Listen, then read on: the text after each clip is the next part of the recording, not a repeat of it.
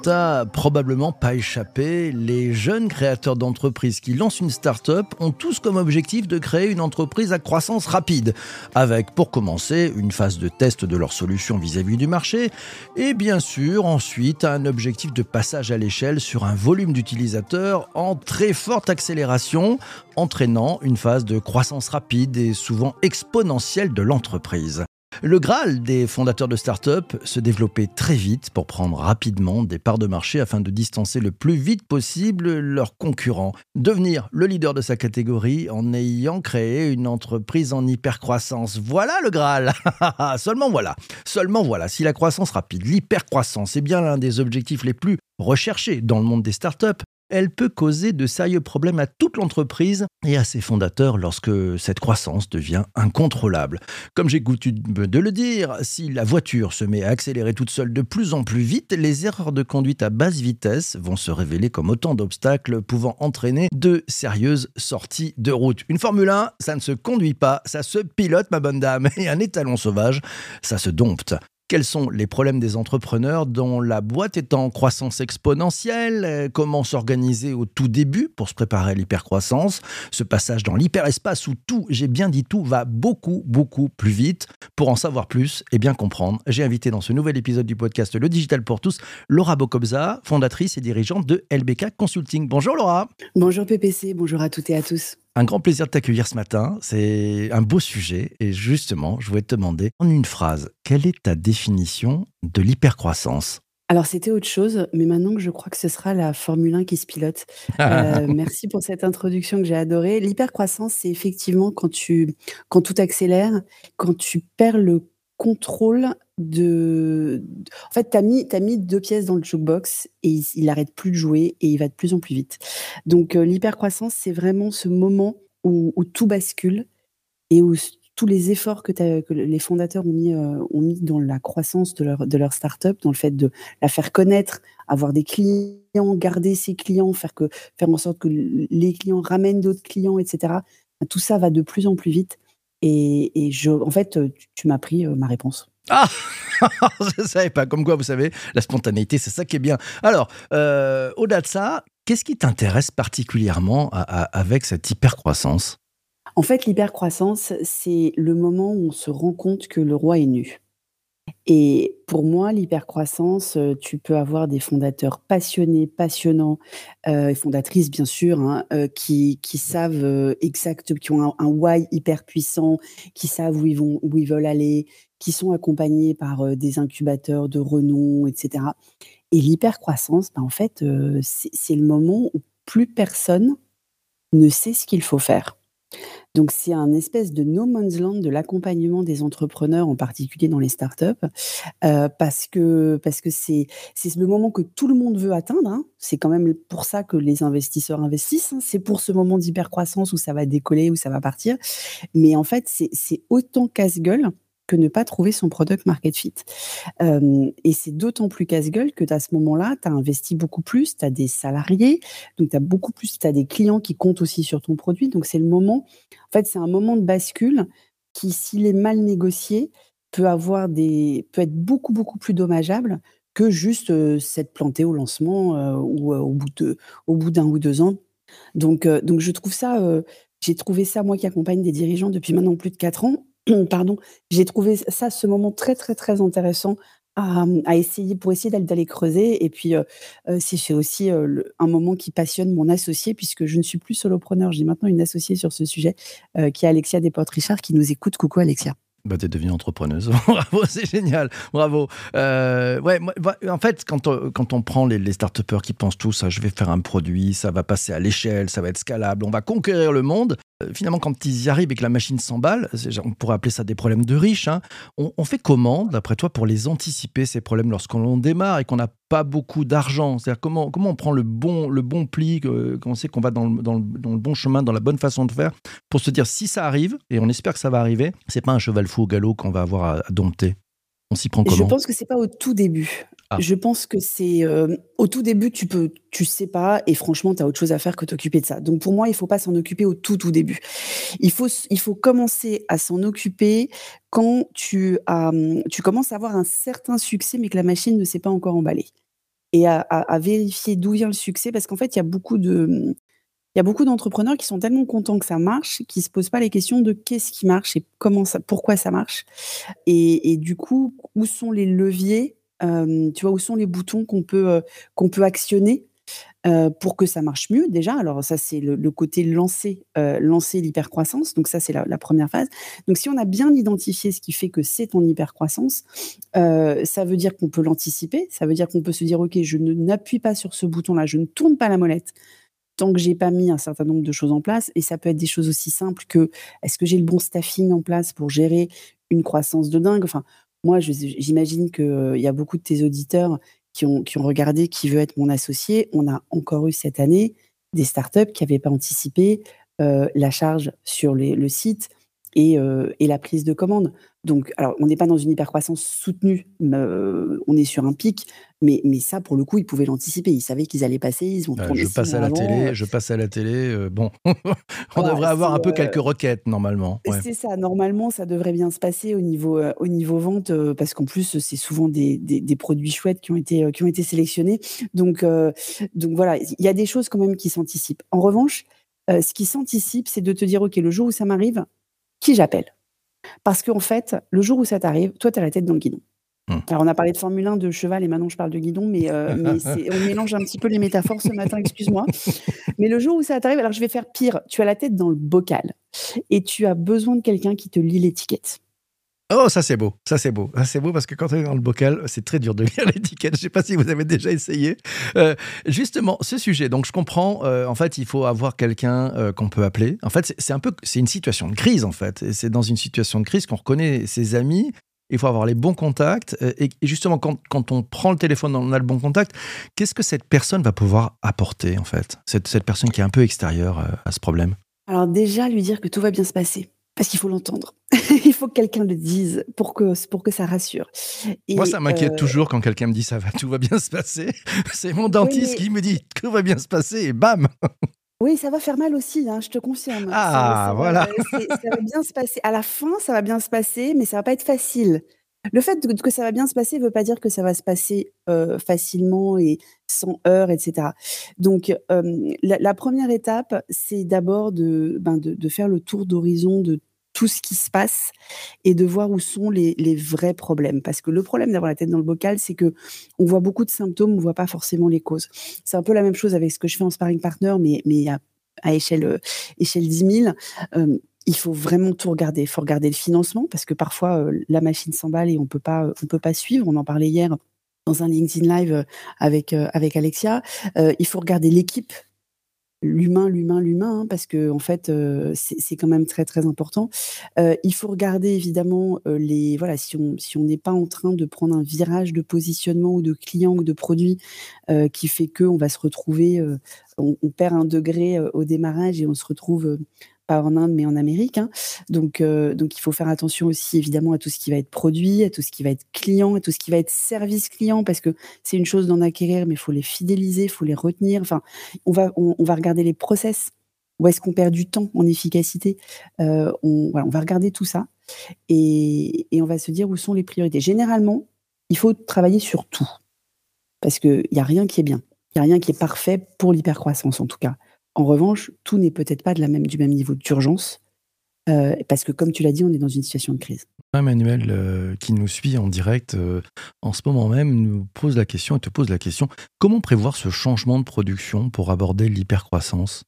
Il y a deux écoles. Hein. Il y a ceux qui veulent l'anticiper le plus possible, c'est-à-dire dans les moments pas de crise, de déjà se poser sur les process à mettre en place, les automatisations à, regarder, les, aller au moins identifier les zones d'inefficacité, même si on n'a pas forcément les moyens. Parce qu'on manque de chiffre d'affaires ou on manque de volume vis-à-vis de certains fournisseurs, par exemple, pour pouvoir aller améliorer tout ça. Ils sont très très rares, ceux-là. Ils sont très très rares. Donc, les problèmes de production, euh, ça se gère aussi, hein, les problèmes de production, euh, ça s'anticipe aussi avec, enfin ça s'anticipe pas forcément, mais ça se gère avec, tout un tas de communication, bah, avec les clients qui commandent et le produit est pas est pas là, avec des listes d'attente, avec, avec pas mal de choses. En fait, rien n'est grave. Et je pense que c'est pour ça qu'on parle de stress, parce qu'on a beaucoup parlé de l'hypercroissance depuis le début du podcast, mais on n'a pas encore parlé du niveau de stress. Et pour nous, pour Alexia et moi, c'est vraiment ce message-là que nous, on veut passer aux, entrepreneurs qui, qui, sont dans cette situation-là. Euh, en fait, on en connaît, ils dorment pas la nuit. Elles dorment pas la nuit. Et, et c'est, euh, elles ont, ils et elles ont peur de, de décevoir leurs investisseurs, de décevoir leurs, leurs clients, de décevoir leurs salariés, aussi, Et voilà, de décevoir leurs familles. Euh, qui généralement sont, euh, voilà, quand tu, le support moral d'un entrepreneur, c'est plus proche, ont généralement aussi sacrifié beaucoup de choses pour qu'il ou elle en arrive là. Donc, et, et en fait, rien n'est grave et rien n'est insurmontable. Donc c'est aussi, parfois ça s'anticipe pas, mais on prend les choses dans l'ordre, une par une. Et c'est là que je pense que tout le monde peut comprendre l'importance d'avoir quelqu'un d'extérieur pour garder la tête froide. Ouais, on voit bien, c'est apaisant en fait, hein, de dire, et, eh, c'est pas une question de, de vieux de mort, rien n'est grave, il y a des solutions à tout. Je prends les, propos et je vais te faire rebondir sur les propos de Vincent qui nous dit pour, pour lui, la vraie question de l'hypercroissance, c'est une question d'hypercroyance. Il ne s'agit plus de croire dans son produit puisqu'il marche, mais dans sa propre réussite. Et Vincent nous dit, il faut devenir architecte de son organisation et de son mental et être convaincu qu'on saura tenir la charge. Celui qui doute de lui ne passera pas le cap. C'est vraiment une question de confiance en soi. Ça joue énormément. La posture du dirigeant joue énormément. Euh, et la confiance en soi joue énormément. Alors moi, tu le sais, je refuse de, faire du coaching au sens développement personnel. En revanche, euh, on, peut aller identifier à ce moment-là des besoins d'accompagnement. Mais ce dont je me rends compte, c'est qu'il y en a qui l'ont en eux, cette croyance. Simplement, ils, commencent à la perdre parce que justement tout va trop vite et qui sont pas structurés pour l'apprendre. En revanche, elle peut revenir avec juste des conseils très business. Et si en revanche ça ne revient toujours pas parce qu'il y a ce qu'on peut appeler la peur de réussir, hein, ça existe, alors là, euh, je, peux l'identifier et on fait appel à, un coach spécialisé qui va accompagner le dirigeant ou la dirigeante sur le sujet. Mais Vincent a complètement raison. C'est, euh, tu as deux niveaux en fait de perte de pédales à ce moment-là. Tu as ceux qui perdent les pédales juste parce que euh, parce qu'ils sont pas équipés, outillés pour la gérer au niveau vraiment euh, hard skill, on va dire, et à ceux qui ont la peur de réussir.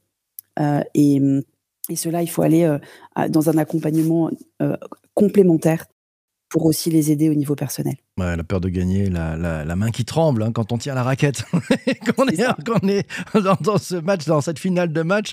Euh, moi, j'avais une autre question à te poser. Euh, on a parlé du, dirigeant d'entreprise. Euh, comment on prépare ses collaborateurs et son équipe à cette hypercroissance? Parce que quand tout s'accélère, quand le, le vaisseau tremble, comme le, le faucon millénaire est en train de trembler parce qu'on passe en hyperespace, que ça tremble de partout, comment on fait pour que Chewbacca soit bien avec nous?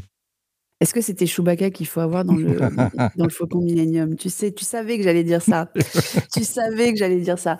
Non, on a, on a un vrai sujet sur les collaborateurs. Euh, comme on a d'ailleurs un vrai sujet sur les dirigeants. Hein. Il y a d'ailleurs des boîtes qui, quand elles passent dans cette phase de, de, stabilisation et structuration, changent de CEO et il faut se poser les vraies questions.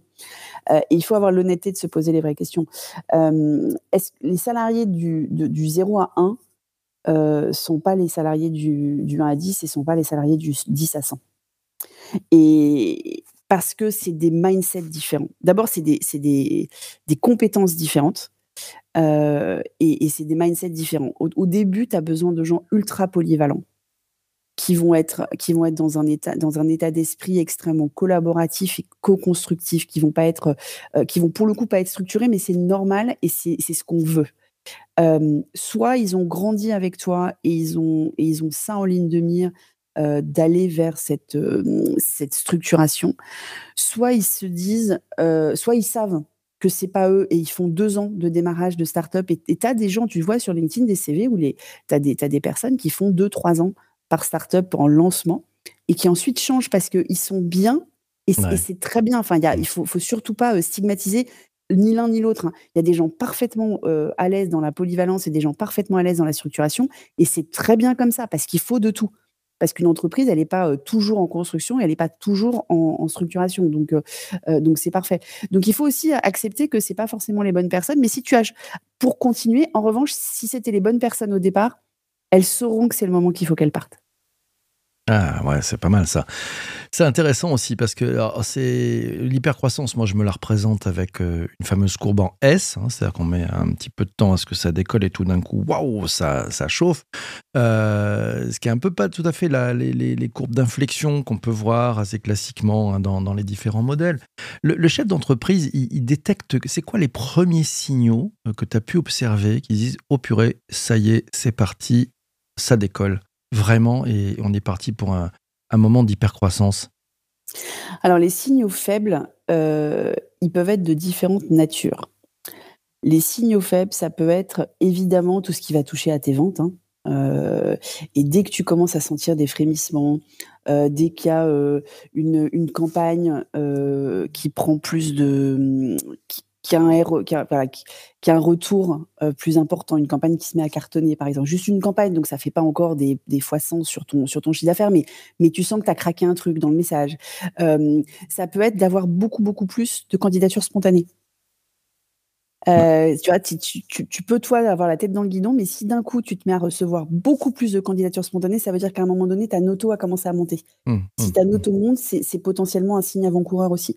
Ça peut être des, des, les gens que tu rencontres qui ont entendu parler de ta boîte.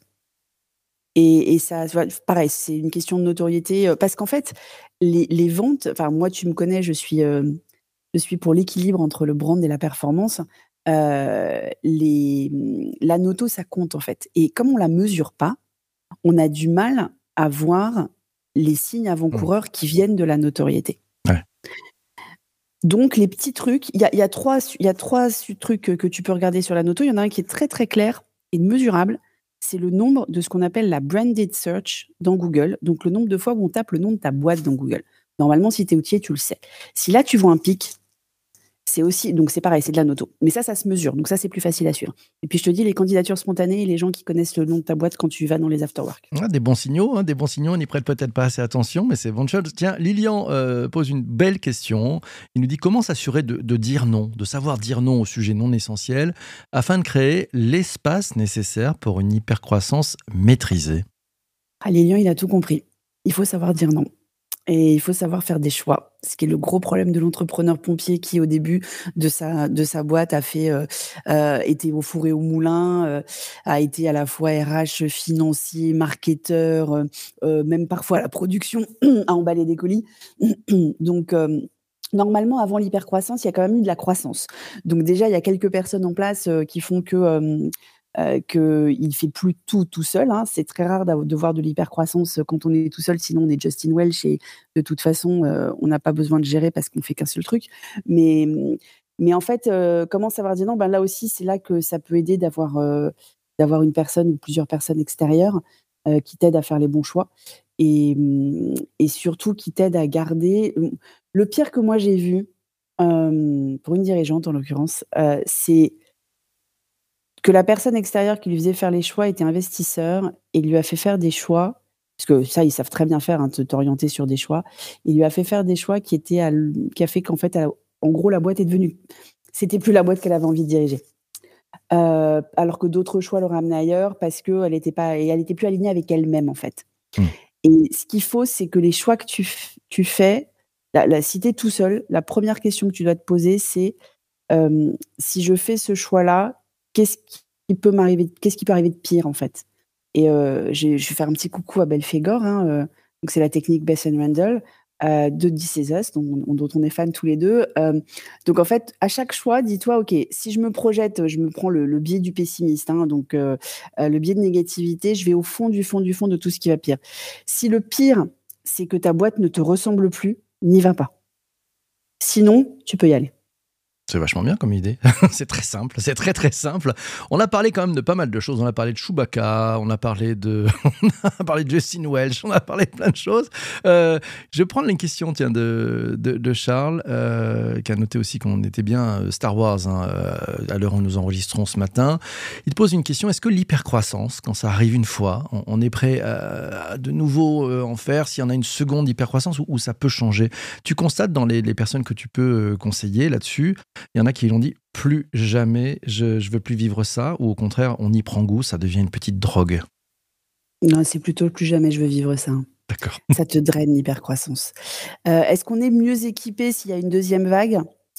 Hem, pas sûr. On est mieux on on on est mieux équipé intrinsèquement, on va mieux dormir la nuit parce qu'on sait qu'on l'a survécu on y a survécu une fois. Donc, heu, le côté stress va être moins moins présent. En revanche, c'est, heu, au niveau encore une fois des des des hard skills, hein, de structuration, il faut peut-être encore une fois passer une autre échelle et heu et on n'est plus forcément la bonne personne. Et d'ailleurs, tu regardes, il y a y a pas mal de fondateurs qui ont vécu la première phase d'hypercroissance et qui ont décidé de de se faire remplacer, hein, à la Ouais. tête de l'entreprise après. Parce que encore une fois, c'est pas les mêmes compétences, c'est pas les mêmes moteurs et puis il y a des gens juste qui ça ça les embête en fait, ils ont pas envie. Ouais, c'est pas leur kiff, quoi. Il y a il y a C'est des gens qui adorent faire la première fois, mais qui Bah oui, détestent faire tout le reste. On est d'accord. heu, donc heu, donc c'est pour ça qu'être équipé, je suis pas sûre. Hem, mais, heu, on est ouais, on dort mieux, je pense. On dort mieux. On se dit que si on on va y arriver. Ouais. Alors, il y a les conversations qui se passent entre participants, c'est génial, je vais les prendre. Il y a Jean-Emmanuel qui dit: «Est-ce que l'hypercroissance, c'est le signe qu'il faut lever de l'argent ou au contraire que ton chiffre d'affaires t'emmène vers l'équilibre et les profits?» et Alexia lui répond en disant: «Jean-Emmanuel, l'objectif, c'est d'abord de la rentabilité carrément, mais par contre, il faut pas effectivement pas négliger le fait de diversifier les sources de financement de la croissance». L'argent, c'est un truc très important, Laura? Ouais, l'argent, c'est un truc très, très important. L'argent, c'est un truc très important, mais l'argent n'est qu'un moyen. Et on se fait des montagnes dans sa tête autour de l'argent, heu, alors qu'il y a d'abord énormément on a la chance en France d'avoir un nombre de sources de financement de dingue, hein, heu et des gens qui maîtrisent ça très bien, heu, que tu peux aller voir pour dire: «OK, qu'est-ce que je peux regarder comme subvention, comme aide, diverses et variées à différents niveaux de collectivité territoriale», comme, évidemment comme investisseurs, hein, parce qu'on a aussi de l'investisseur, comme banque, qui peuvent, qui peuvent accompagner en dette, hein, parce qu'il y a pas que de l'equity. On a les clients qui peuvent nous accompagner. Alors les clients, ils peuvent nous accompagner en equity, en crowd equity, hein, tu peux aller lever auprès de tes clients, mais aussi en chiffre d'affaires. Hem, je donnais l'exemple il y a moins de 15 jours, heu, d'une start-upeuse, américaine qui, heu, les VC lui avaient dit non. Et ben, elle a lancé un live elle avait déjà elle était justement à ce moment d'inflexion où il fallait qu'elle ait de qu'elle du cash pour pouvoir, développer le produit, recruter du monde, pour pouvoir passer à l'échelle un certain nombre de sujets. Elle a et bah, donc elle avait déjà des clients. Elle a vendu un lifetime deal qu'elle a super bien monté niveau marketing. Elle a fait 750 000 de chiffre d'affaires en 48 minutes au moment où elle a ouvert. Voilà, ça fait rêver. C'est de 750 000 l'hypercroissance. voilà, avec 750 000 elle a pu investir. Évidemment que ces clients-là, ben, ils ont un lifetime deal, donc ils sont toujours clients, mais du coup, elle a pu aller chercher des autres, et cetera. Donc, il faut pas se fermer de porte en termes d'argent et l'argent n'est pas un problème. L'argent est une solution. Ouais, c'est beau ça. Et on a des pépites ce matin. Euh, tu as posé une question quand on était dans la régie ce matin. Euh, je t'ai demandé qu'est-ce que tu aimerais poser comme question aux participants. Et tu m'as dit, bah, j'aimerais leur demander quels sont leurs pires facteurs de stress. Et on a déjà des réponses. On va prendre quelques réponses euh, là-dessus. Donc, c'est Anne qui dit bah, la pression. Elle dit qu'on se met à soi-même qui nécessiterait un regard extérieur pour redescendre et garder la tête froide. Autre euh, réponse, c'est celle de Charles qui nous dit bah, ouais, euh, c'est aussi le manque de réactivité, soit des clients, soit des prestataires sur les moments clés. Il y a, d'autres choses que tu vois, toi, Laura, aussi dans cette façon finalement de se dire bah, ouais, les pires, les pires facteurs de stress? Alors, je rejoins euh, les deux, en fait. Charles et Anne ont, bien résumé. Il y a les facteurs de stress externes, les clients, les fournisseurs, les investisseurs, euh, les, euh, les, collaborateurs. hein. Et quand je dis stress, c'est pas qu'ils sont méchants, les collaborateurs, c'est que tu te sens responsable. Et, et qu'ils te regardent en te demandant maintenant, chef, qu'est-ce qu'on fait? Euh, ils, ils attendent un leader, en fait. Si tu l'hypercroissance, c'est le moment où le- l'entrepreneur devient leader, en fait. Mm. Et, euh, et, et c'est vraiment, t'as un passage à l'échelle interne. Euh, et, et puis tu as le facteur de, et puis t'as les facteurs dont, dont parle Anne, hein, les, les facteurs intrinsèques, la peur de réussir, la peur de se planter, la peur de décevoir, euh, les, la façon dont tu te regardes, euh, dont tu te regardes toi-même et dont tu as, confiance ou pas que, que tu vas y arriver. Euh, donc les facteurs de stress, ils sont, ils sont extrêmement forts Mm. et, et c'est important de te dire que rien n'est grave. Enfin, on n'est pas quand tu es, quand alors si si tu es effectivement à la tête d'une biotech euh, qui va euh, sauver, qui va euh, voilà, guérir le cancer, OK, c'est grave si ta boîte t'y arrive pas. OK. Mais quand tu fais un SaaS pour bah, pour faciliter la vie des solopreneurs, si tu n'y arrives pas en fait, Ouais. c'est pas très grave. On n'est pas neurochirurgien. Donc, il faut aussi relativiser, relativiser tout ça dans le monde dans lequel on vit quand même. Take it easy, ça sera le mot de la fin. Merci beaucoup Laura. Merci beaucoup Laura d'être passée ce matin. Merci à toi. Merci PPC, merci pour, à toutes et tous pour vos questions. Merci mes amis, merci d'avoir écouté toi, là oui, toi qui écoutes ce podcast sur tes plateformes de balado préférées, merci d'avoir écouté jusqu'ici. Si tu es sur Apple Podcast, Spotify, n'hésite pas à mettre euh, ouais, 5 étoiles, un petit commentaire, ça fait vraiment plaisir. Si tu as adoré cet épisode du podcast, partage-le autour de toi, il y a un petit bouton pour le partager et ça marche, tu peux l'envoyer sur tous les réseaux sociaux, à qui tu veux, ouais c'est génial. Bon, d'ici là, porte-toi bien, on se retrouve pour un prochain épisode, porte-toi bien et surtout, surtout, surtout, fais-toi plaisir. À ciao, ciao, ciao.